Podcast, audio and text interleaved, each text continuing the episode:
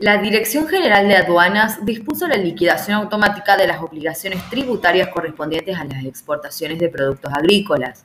La modificación implementada por el organismo que depende de la FIP simplifica los trámites para las firmas exportadoras y permite a la DGA optimizar sus herramientas de fiscalización y control. La Resolución General 4977 publicada en el Boletín modifica el sistema vigente en el que los exportadores de productos autoliquidaban los tributos una vez presentada la declaración jurada de venta al exterior. Ese mecanismo, ahora reemplazado, implicaba que en cada operación el exportador debía calcular los tributos correspondientes y esperar la verificación por parte de la aduana. Con la información aportada por el exportador, el sistema informático Malvina de la DGA calculará en forma automática los tributos y generará en forma sistemática la liquidación.